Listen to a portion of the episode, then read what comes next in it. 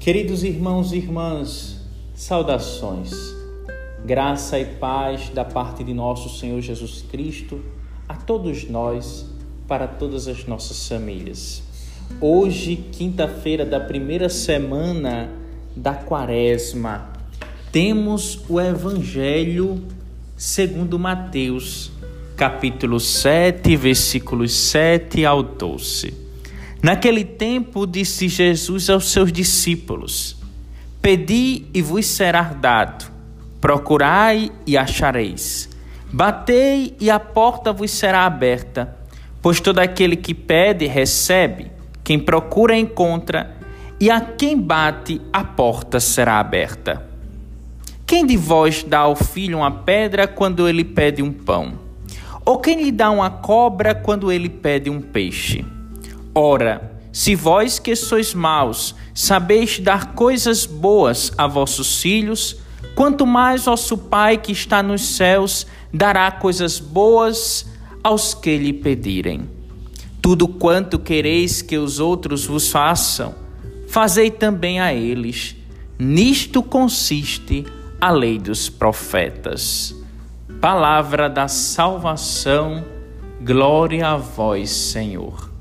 Queridos irmãos e irmãs, nesta quinta-feira, na primeira semana da quaresma, ainda neste início deste caminho de penitência, de oração, de caridade, neste grande retiro espiritual, hoje a liturgia já nos adverte a necessidade da perseverança em nossa vida espiritual, em nossa vida de oração.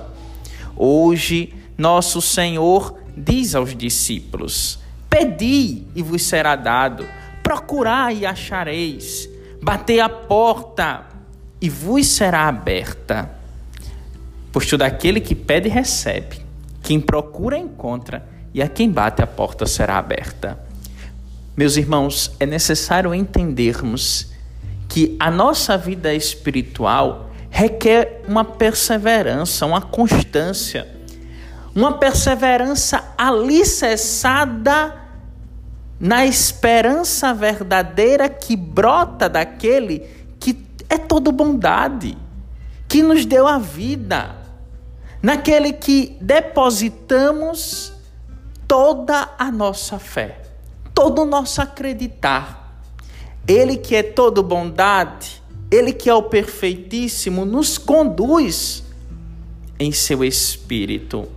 E nosso Senhor é tão claro quando diz: Quem de vós dará ao filho uma pedra quando ele lhe pede um pão? Ou dá uma cobra quando ele lhe pede um peixe? Aí ele adverte de maneira tão interessante. Ora, se vós que sois maus, nós, meus irmãos, que somos pecadores, inclinados ao mal, à maldade, que está impregnada em nossa vida desde o pecado da desobediência de Adão e Eva.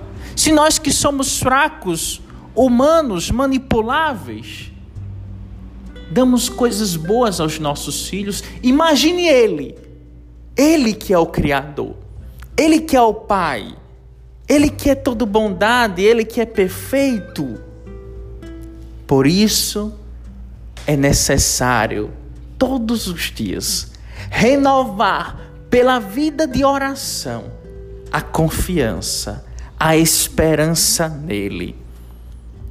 Queridos irmãos e irmãs, nosso Senhor hoje no Evangelho, no final do Evangelho, nos diz: Tudo quanto quereis que os outros os façam, fazei também a eles. A oração de São Francisco nos ensina muito bem é dando que se recebe, é perdoando que se é perdoado. É necessário fazer para receber. O nosso testemunho tem a capacidade de converter o irmão, tem a capacidade de gerar uma proximidade com aquele que está distante de Deus e da gente também. Por isso, queridos irmãos e irmãs, buscamos a bondade todos os dias pela oração, pelas nossas práticas quaresmais, pela nossa vida cristã. Hoje entendemos a necessidade desta oração de súplica. A oração de súplica é essa oração perseverante, de pedir, de bater a porta, de procurar, de abrir todos os dias o coração para o Senhor, de se colocar diante dele, diante dele, apesar das nossas misérias, acreditando sempre. Mas esta oração de súplica requer algo de muito profundo.